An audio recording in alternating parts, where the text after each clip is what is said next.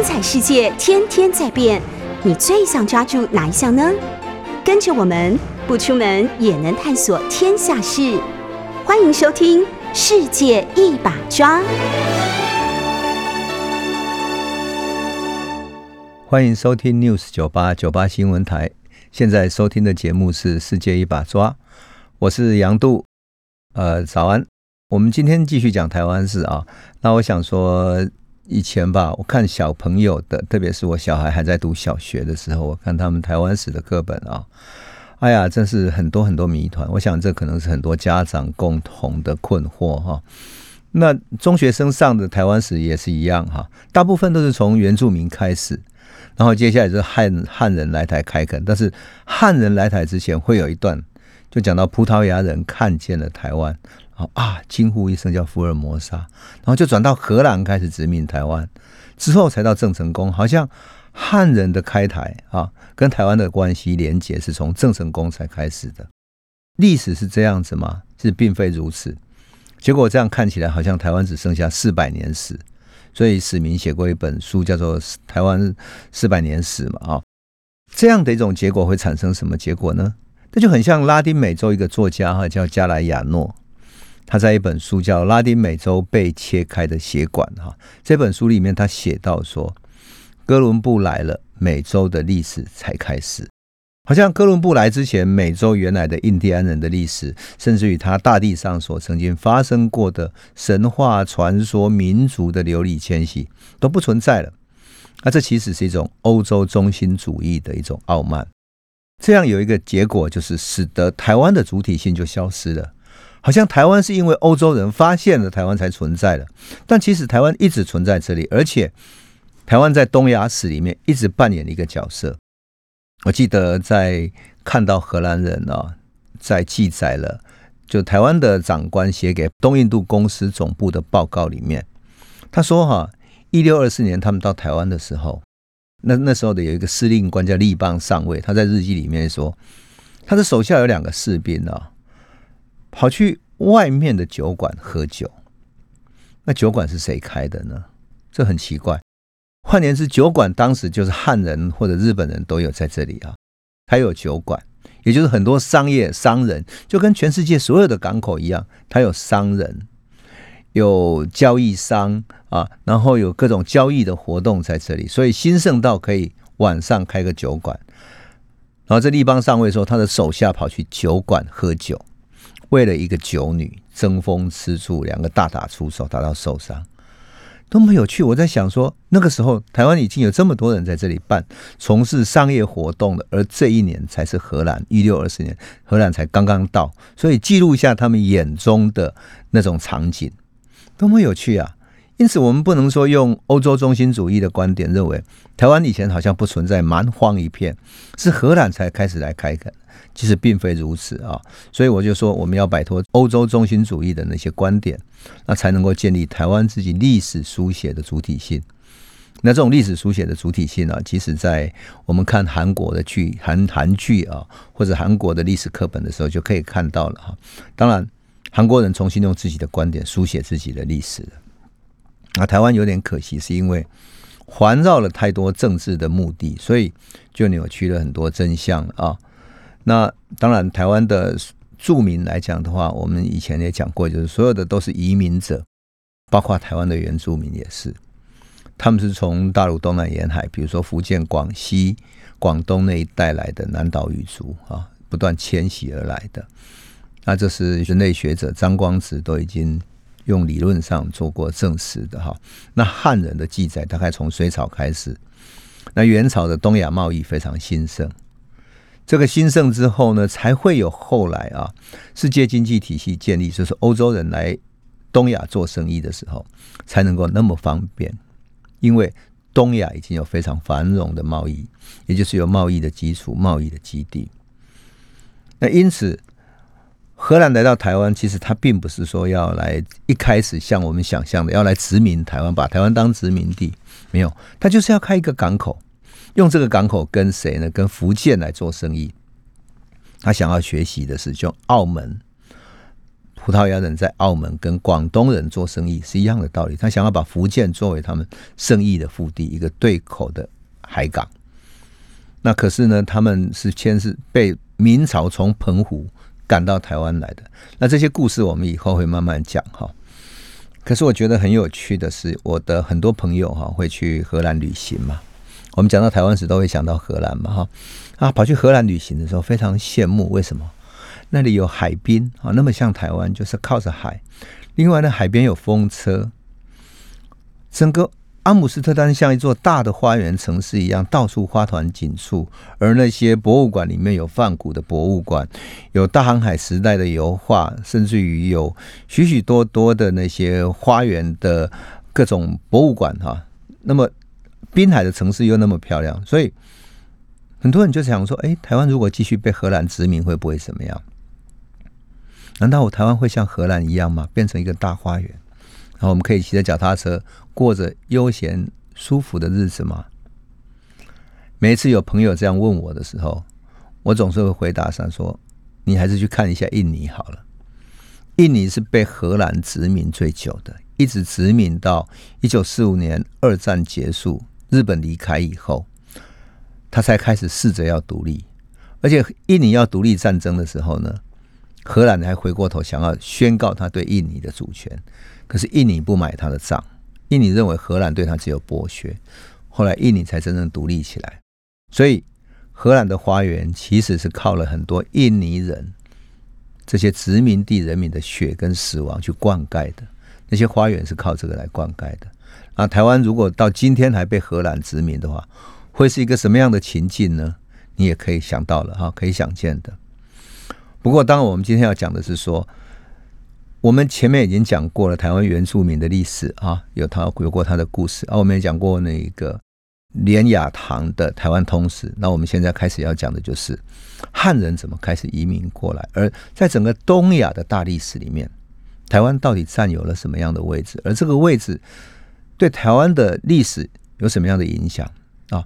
也就是说，台湾不是单独来看待的，而是放在整个东亚史、放在世界史的角度来看。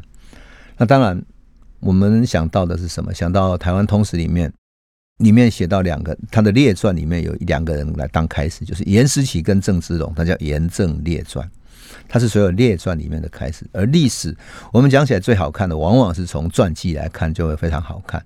因此，我们就从严思齐当一个线索来开始看进来哈。讲到严思齐，我们就会想到清朝的时候，高拱乾有一本《台湾府志》哈。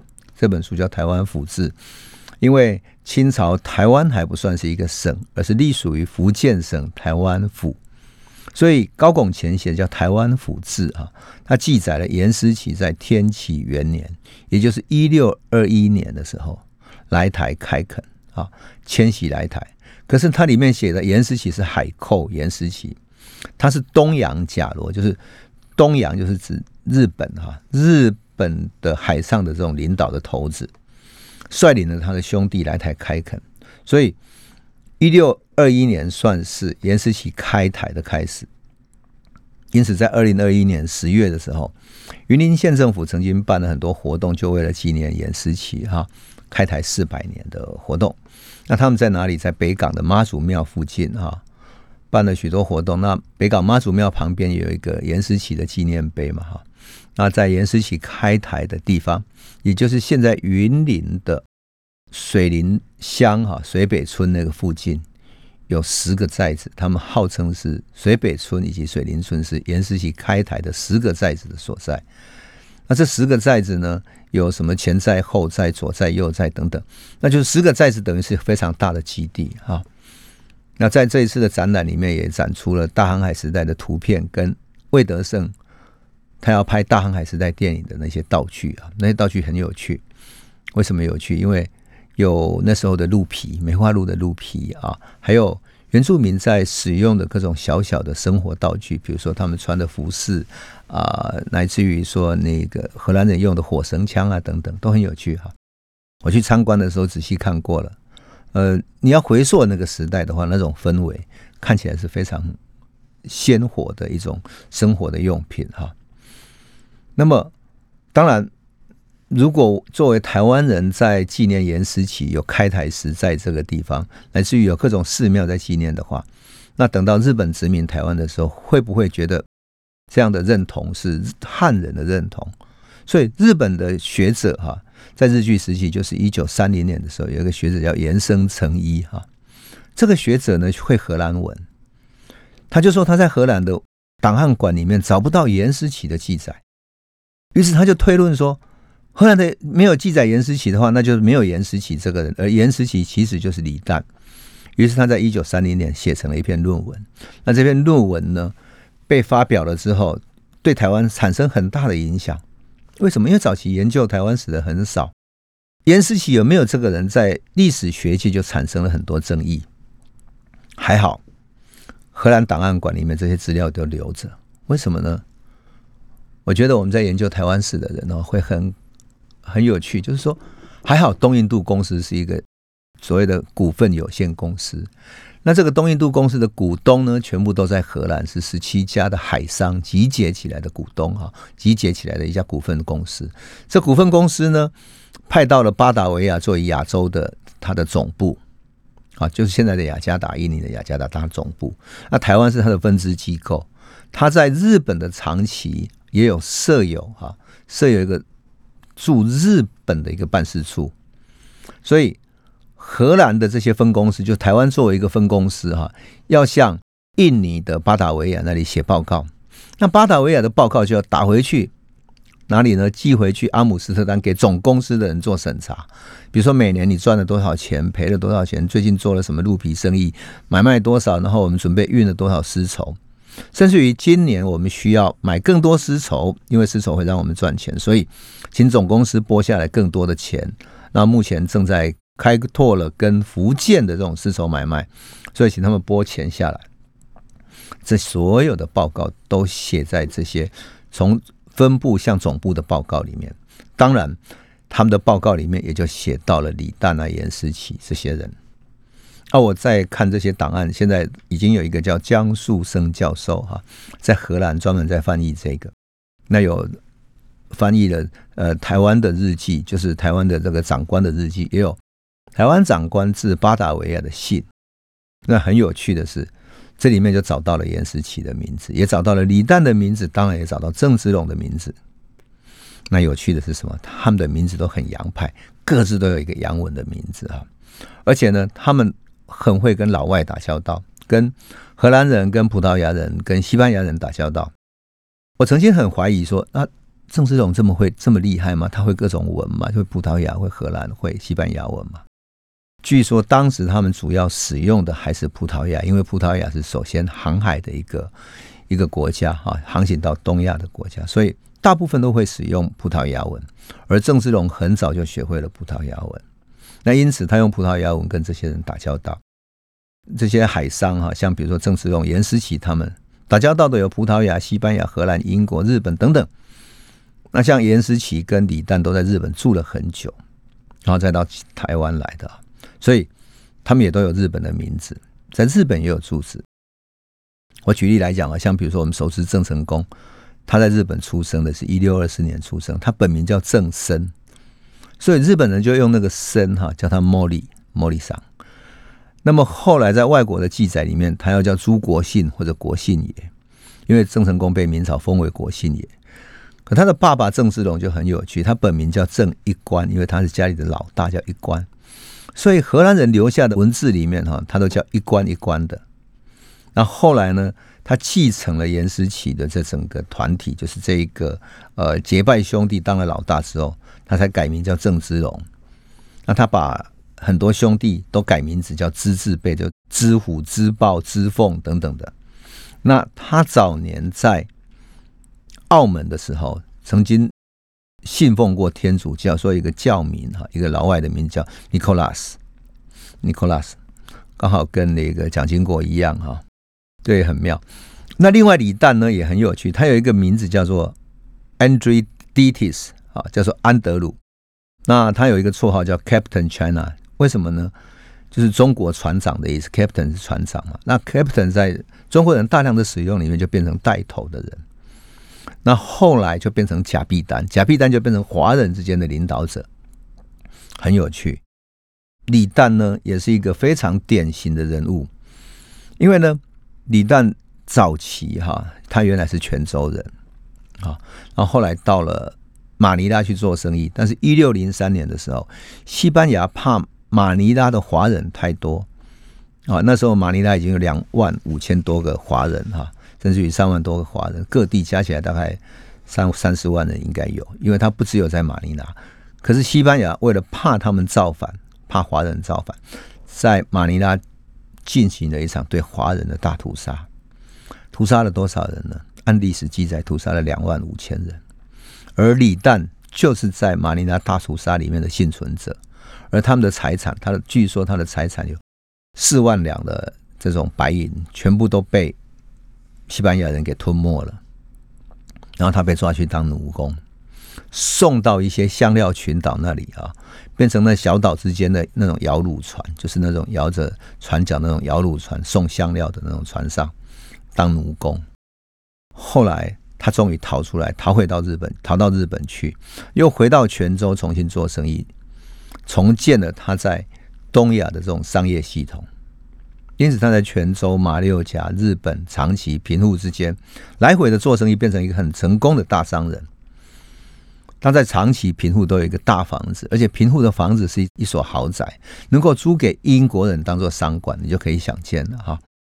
所以后来荷兰东印度公司的报告出来了，我们就看到李旦的名字啊，叫做 Captain China，而严思琪呢，在他的记录里面，他是李旦的合伙人。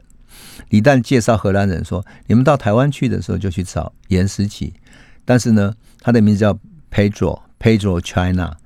那其实翻译起来就应该叫做 Peter Pedro，就是 Peter 的意思啊，Peter China。所以印证了他有这个人。而且呢，严思琪在荷兰人的记载里面是郑芝龙这一帮兄弟中间的老大。可是荷兰人对他的记载说，他不是一个很成功的海盗，因为他本身就是一个海商。”所以这就很很有意思的就是推翻了日本人延伸成一说严思琪不存在的。那么严思琪的故事呢，就这样子慢慢的被发掘出来了啊，被发掘出来。当然，因为严思琪太像一个传奇，所以几年前呢，就有一个呃出版社希望说，哎呀，我是一个呃资深的研究者嘛，所以他希望说我能不能调研，好好把严思琪的故事讲清楚，因为。对台湾史来讲，这是一个非常重要的人物。严思琪跟李旦去跟荷兰人交涉，然后跟荷兰人合作，甚至于到马尼拉啊，共同去去打劫西班牙人。那后来又培养出了一个郑芝龙。事实上，如果不是严思琪带了郑芝龙到台湾的话，台湾历史不会是今天这个样子。也就是严思琪在日本作为老大，带了一帮兄弟过来台湾开垦。那整个历史是一个转泪点，可是我们对严思琪知道那么少，我们是好像把它忽略掉了，而且明朝只是把它当海盗，所以我就想说，哎呀，这是太值得一个好好去寻找了哈。为什么？因为这就是一个终究是一个传奇，所以我就开始了我的寻找严思琪的奇幻之旅。不过很有意思的是，当我在找严思琪的时候，哎，却却让我看见台湾史的另一面。什么另一面呢？我们过去都太容易把台湾是孤立起来看，好像台湾是孤立在东亚之间的一个荒凉的小岛，都不被注意到的似的。好像荷兰人来了才看见了台湾啊，福尔摩沙看见了一样。但其实并非如此，而是在此之前已经有许多商业的活动。那这些商业活动使得台湾慢慢越来越被重视，以至于才会有荷兰人想要来这里建立一个港口，跟明朝贸易。换言之。台湾史必须跟世界史、跟全球化的历史，乃至于跟更早期的东亚的经济、商业、贸易史结合起来，也就是把台湾放在世界经济体系刚刚建立的时候是一个什么样的模样，而台湾具有什么样的位置，你才会看清楚。可惜就是过去历史学者总是呃。有各自的局限嘛？因为比如说你研究这个领域就不能跨界，你就很难有一个比较宏观的大历史的胸襟哈，去看待这样的一个大的历史，有点可惜了。所以我想我们以后啊，接下来这个段落，我们会用大历史的视野来重新讲这个台湾故事。那严思琪是一个脉络，我们寻找严思琪的故事，同样的从严思琪去看见整个世界的大的历史。那我们接下来会一集一集的慢慢来诉说哈。欢迎回到九八新闻台《世界一把抓》，我是杨度。我们讲到说哈，追寻严思起的故事是一个开始，可是开始的时候，我实在很想讲一个原则。为什么？因为这是我做学问的时候所学到的，我很想跟我们的朋友分享哈。就说。我们有时候会问问题比解答问题重要。有一个好的问题、有意义的问题啊，会让我们努力去找解答。而解答找到的时候，往往就是一个世界的更开阔。有时候一个解答会带你去找到更多更多的问题，而那个世界观整个就开阔了。所以我举例来讲，像比如牛顿啊，他找到了一个苹果怎么掉下来的问题，他就解答了物理上的一个很重要的基本的理论。我常常说哈，我们孩子如果喜欢发问的话，你就要鼓励他们发问，没有关系哈。那我自己做历史考察的习惯，也是从问问题开始的。可是呢，我总是会维持一个呃新闻记者那种做调查报道的习惯。因此，我们在看到历史的时候，我不会说只是看啊历史的文件这样考察，而是考察到像新闻记者问的一些很根本的问题。那像一些生活的细节，有物件、有文件，来自于它的食衣住行等等，要怎么搞，要怎么解决？因为每一个历史的人物，他一样要食衣住行，他绝对不会是像武侠小说里面，他都不用吃就可以从一个地方飞到另外一个地方啊。就像一个战争要打的时候，他不会只有一个战场的战士，他的武器多好，而是他后面还有补给，他的粮草如果没有补给到的话，他战争是无法继续的，他一定垮。一定垮，所以郑成功刚到台湾去打荷兰人，一六呃六一年的时候，他最大的困难是来了几万人的军队，但是后面没有补给，他的部队是没有食物可以吃。因此，我在看这个历史的时候，我会想到说，哎，像严思琪他们到台湾的时候，来了上千人，他们要怎么生活？你想想看，一千个学生在中学里面要吃便当是多惊人。你天天要准备买一千个便当给他们吃，就很吓人。更何况一千个部队的那些，你每天要食衣住行要用的。所以我会学着用一个新闻记者的方式回答一些历史上的一些基本的问题啊，那就是五个 W 跟一个 H 嘛。五个 W 就是说 Who 啊，就是说早期的台湾是谁先来的？是渔民、是商人、是农民来开垦，或者是海盗、海商？是闽南人，是广东人，是江浙人呢？所以这整个是谁来台湾的？你会先把它问清楚。第二个，what，他来干什么？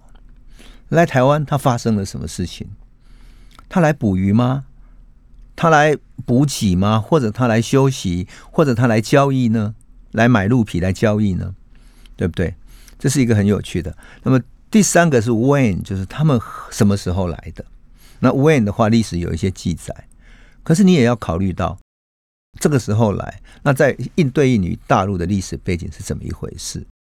第四个是辉尔，他在哪里上岸？在北台湾，在南台湾，在台南，在嘉义，或者在啊淡水等等的，在那里停下来之后，他住下来了，他会碰到什么样的人呢？会碰到平埔族，碰到原住民的哪一种生活文化？是不是有留下记录呢？他要不要住下来，或者只是暂时来台湾而已？第五个是 why，他是为什么要来台湾？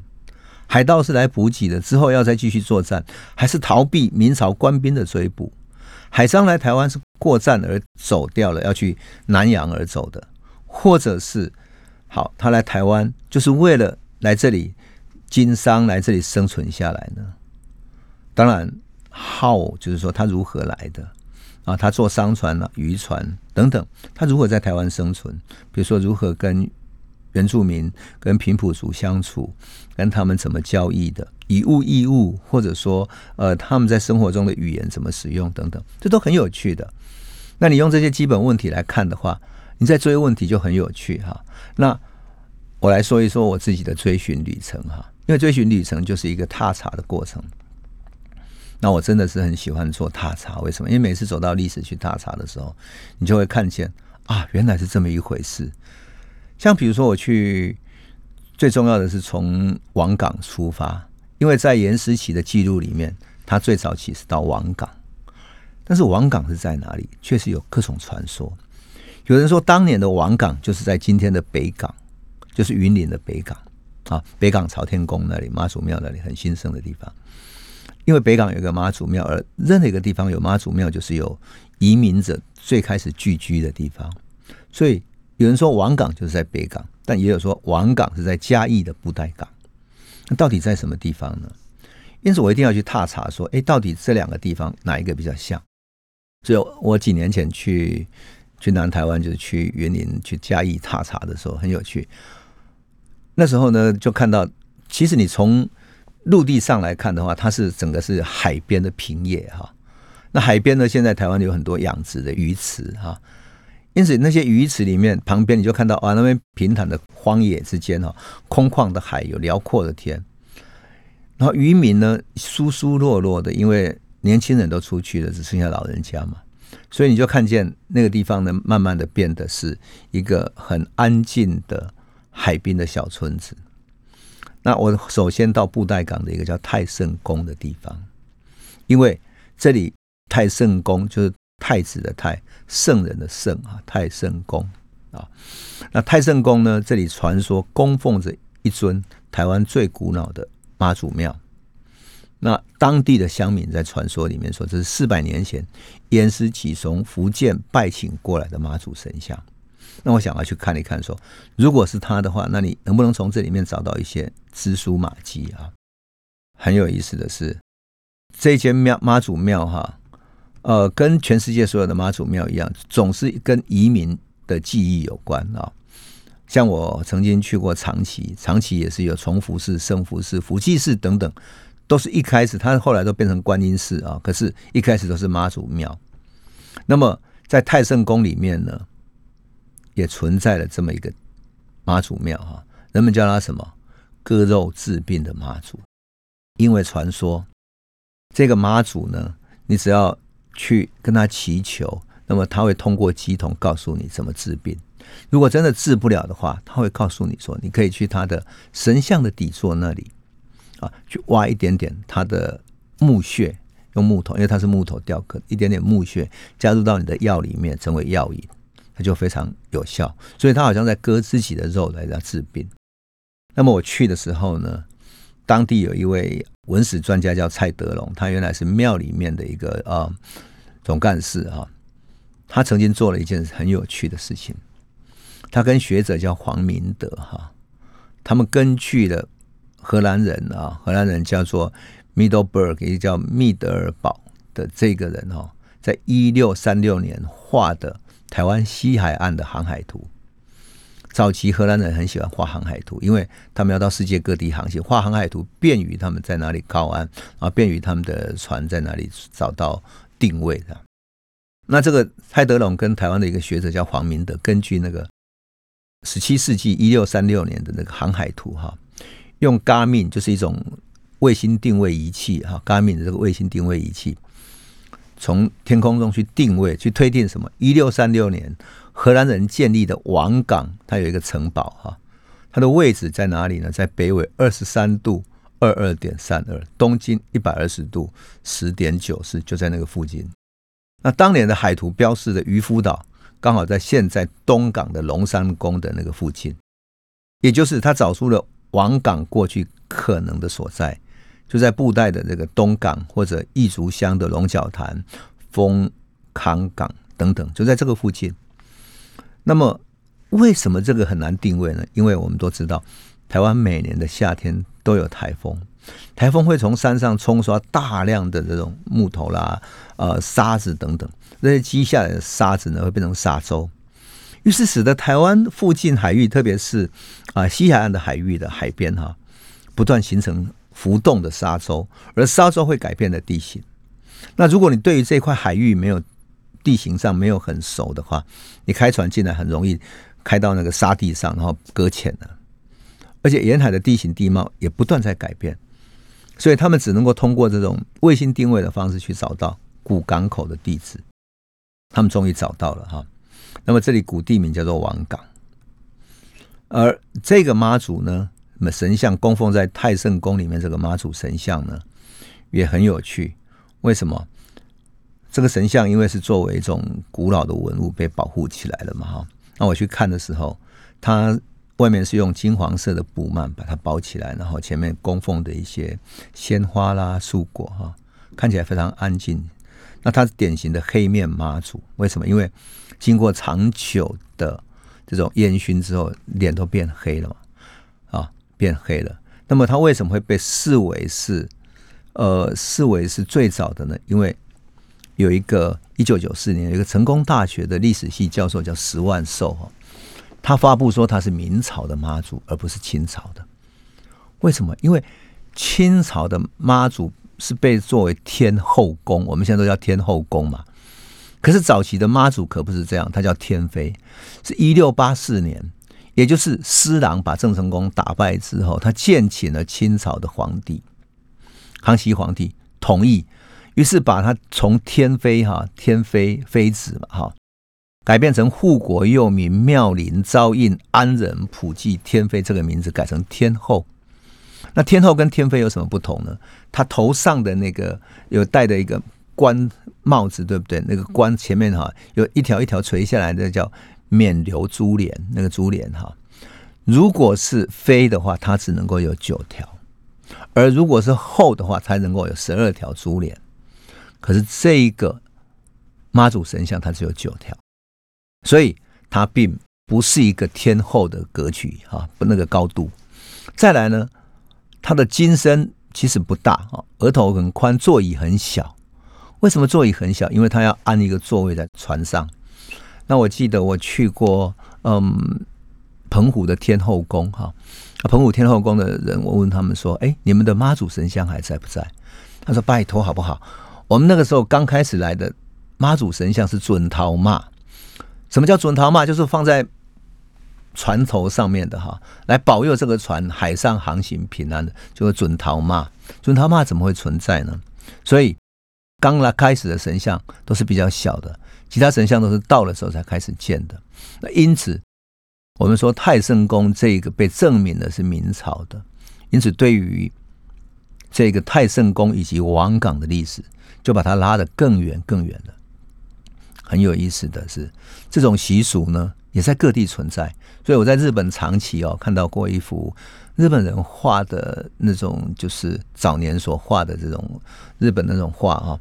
画里面画了唐人，就是中国人到达日本的时候，从船上把妈祖神像迎下来，就小小的啊捧在胸前，然后去游街，去游街，在长崎的街道上游街。代表什么？他们要把妈祖迎下来，然后跟所有的日本人宣告我们的船平安到达了。从此后，我们要在这里落定了。妈祖就是一种平安到达的象征，也就是中国人海神的象征。那严思起传说中，严思起到达太圣宫、到达王港的这个呢，这个庙其实就是一个很好的一个证据。当然，它是不是跟严思起直接有关是不一定的，但是它证明了说。这里是一个很早开拓的一个港口。欢迎回到九八新闻台《世界一把抓》，我是杨度。我们继续来讲严思琪和台湾早期开港的故事。那我讲到说，我去呃嘉义啊、云林那一带踏查嘛。那我们来讲王港。我们讲到太圣宫，讲到布袋港，就要讲到王港。王港那个网呢，是一个鬼，在一个枉然的枉哈，就是网路的网改成鬼字的部首。也就是离媚魍魉那个魍，那为什么叫王港呢？难道它是因为离媚魍魉很多海盗吗？或者什么原因呢？因为有人就说，因为那里有太多海盗啊，离媚魍魉坏蛋太多了。但其实并非如此。这个故事要从乌鱼子讲起。我们台湾人啊，有一种传统的习俗，就是过年的时候，春节啊，全家团圆都会烤个乌鱼子来吃，表示这是当令的啊这个季节的好菜，是下酒菜。那我们一般都会用高粱酒先泡一泡，泡它个一两个小时，让酒香浸透到已经晒得有点干的乌鱼子，然后呢，再用火点上那种五十八度的高粱酒，让它稍微吸烧一下，然后火熄了就可以吃的。表皮会烤得微微的焦黄色哈，然后里面的那种金黄鲜亮，实在是非常舒服啊，配大蒜啊、苹果这样。我讲的自己都肚子饿了哈，不过呢，我要特别说的是，乌鱼子实在是乌鱼这种鱼哈，真的是赐给台湾天赐的最好的礼物，老天也是给台湾的。为什么？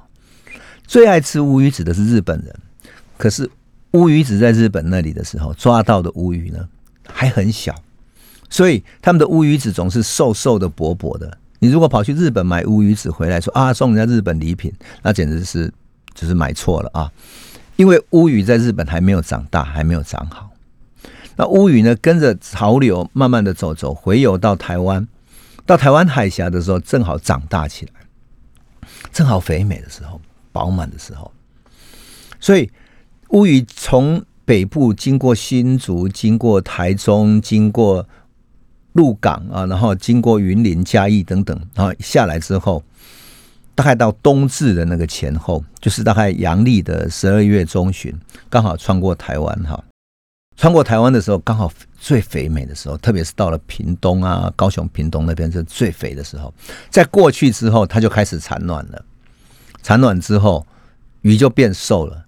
瘦了之后再回来，已经没有没有那种鱼卵了，所以也就不不需要再捕了。鱼也瘦了啊，所以渔民就在趁着它要往南下的这个季节去捕获它。那么渔民把乌鱼称为乌金啊，那盛产的时节哈。以前记载里面说，乌鱼会成群结队，多的不得了。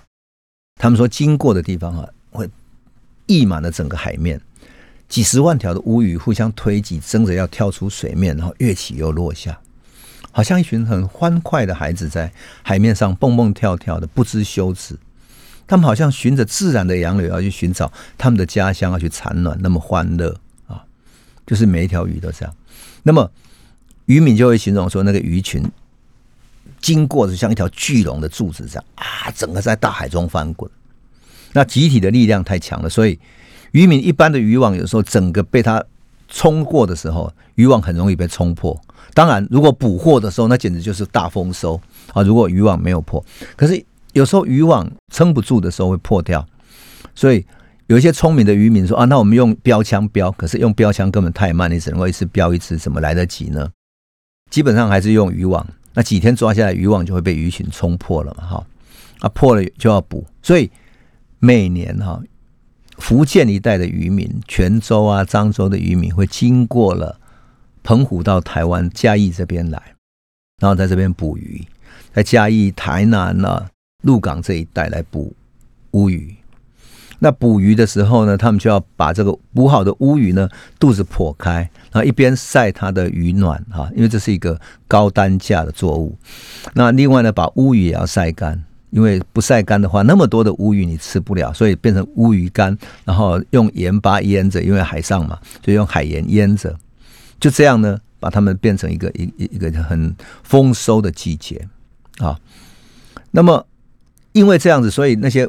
在晒那些渔网的时候，渔网也破掉，他也一边补它，所以整个地方就被称为什么？因为太多渔网了啊，又晒太多鱼，所以就称为网港，就是闽南语发音的“网网啊”哈，网港啊，网港港宽，网网啊。那结果有人就把它写成蚊子的蚊，好像说那里有很多蚊子，因为晒鱼啊，所以有很多蚊子。其实并非如此，是网子哈，网港网港。附带一下好了，其实呢，嗯。我们 News 酒吧所在的地方哈，在古亭区嘛。其实古亭这个古哈，其实也是一个网的写法。为什么？因为过去的古亭啊，因为台台北大台北是一个盆地，是一个沼泽嘛。那古亭这个地区呢，文史工作者有这么一个说法，说因为这里曾经是捕鱼的，靠近河岸的地方啊，靠近新店溪河岸这边，所以叫做古亭。那这里呢，为什么叫古呢？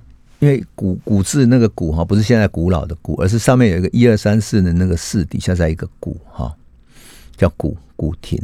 那古就是一个网的意思。那古的闽南语发音叫什么呢？高哈勾了，就是说勾顶了哈勾顶的是工。比如说，我不知道我们听众有没有听过，工你把一个东西捞起来，就要把勾起来，勾起来。比如说，呃，你有一些。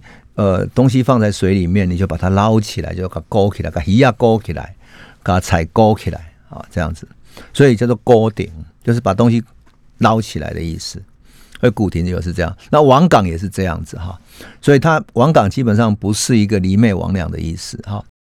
那么在一六三三年哈，荷兰人写的《热兰遮城日志》里面写过这么一段，很有趣。他说他在一六三三年一月十四号跟十五号的记载啊，他说下午有十八艘渔夫的容客船，容客船其实就是中国船的意思哈，中国帆船的意思。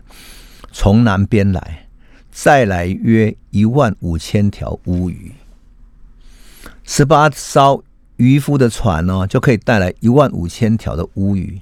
你想那是多么大的一个数量哈，多么大的一个数量！你可以想象，就台南附近的海域，用简单设备的十八艘的中国帆船哈，一两天捕到一万五千多条的乌鱼，这样是何等的盛况哈！那荷兰人很有意思，因为你福建人要来捕乌鱼嘛，所以他就干脆发给乌鱼船，每一条船一面黑旗子，表示准许他去台湾附近的海域捕捞。捕捞完之后，再到岸边来晒鱼。那荷兰人克他什么？克十一岁，就是你如果要捕捞多少的这种货物，卖了多少，那十分之一抽十分之一当做税金，这样。当然，我们就可以看见说，渔民在这里捕鱼，他也要吃饭，也要过日子，对不对？所以他要学习平埔族的语言，因为他不能每天吃鱼呀，所以他也要买菜买肉，所以他们就跟平埔族买鹿、鹿肉、鹿皮、鹿角、山产等等啊，这些生活必需品其实就是跟平埔族他们交易得来的。那福建人带什么过来呢？他会带玛瑙、服饰、耳环、铃铛、木箱子。等等，特别是棉布，因为台湾没有生产这一个，所以平埔族会特别喜欢，而且把这些衣服呢当成是很珍贵的物品在保留着哈，当做家里的财富一样。他们以物易物，互通有无。那当然，每年的乌鱼季节大概只有冬至前后大概二十天左右嘛，季节一结束，这些渔民就回去了。那因此呢，住在这里的人就慢慢住下来了。好，慢慢的就变成了这是一个著名的地方，也就是王港就变成很多渔民来这里聚集的地方。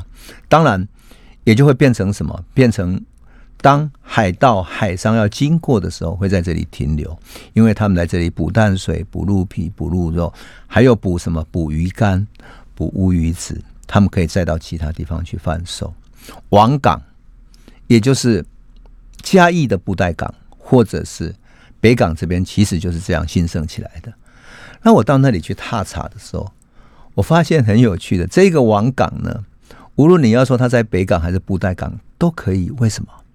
因为我们在陆地上好像要经过各种道路，然后才能够到达，开车要经过二三十分钟。可是，当你站在海边看出去的时候，你发现从海面上看起来，这两个港其实是很近的。也就是当你如果从海商、海盗的角度来看，当你后面有追兵，是明朝的追兵的时候，你看见两个港，其实是很接近的。你只是要看那时候流出来的沙洲挡在哪里，那你适合从哪个地方进去，你就从那里开进去了。于是你会想见说，其实王港是一个很宽阔的领域，它只不过是很多福建人所共同称呼的地方。而这些呢，王港。和太圣宫，也就是严世奇他们早期来的地方，也是从福建来的渔民或者说商人最常常聚居的地方。其实，那也就是荷兰人来时候来的时候所看见的汉人的生活面貌。那我们今天先讲到这里，我们下次再继续讲故事喽。